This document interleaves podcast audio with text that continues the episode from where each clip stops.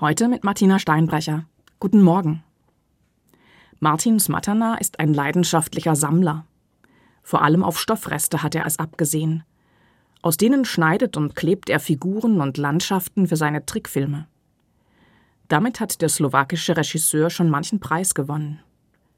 Vor kurzem hat er aber noch eine zweite große Sammelleidenschaft entdeckt. Er hat nämlich damit angefangen, gute Nachrichten zu sammeln. In der Pandemie als die ganze Welt in einem Strudel aus schlechten Nachrichten zu versinken drohte, hat er die erste entdeckt. Sie steht jetzt als gute Nachricht Nummer 14 in seinem Buch Ein Jahr voller guter Nachrichten. Da liest man, ein 109-jähriger Australier strickte Wollpullover für Pinguine, die in eine Ölpest geraten waren, um zu verhindern, dass sie das giftige Öl beim Putzen ihres Gefieders verschlucken. 52 solcher guten Nachrichten aus der ganzen Welt hat Martin Smatana in seinem kleinen Buch versammelt. Er sagt, ich habe festgestellt, dass gute Geschichten gar nicht so selten sind.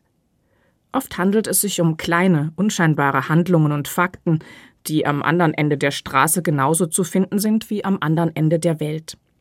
Jeden Tag passiert sehr viel Gutes.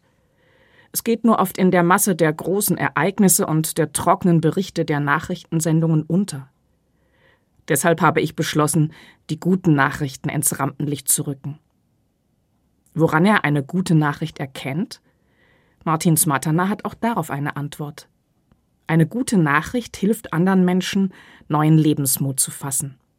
Und damit hat er recht. Denn jedes Mal, wenn ich ein paar Seiten aus seinem Buch gelesen habe, bekomme ich richtig gute Laune. Eine gute Nachricht. Das ist auch die deutsche Übersetzung des griechischen Wortes Evangelium.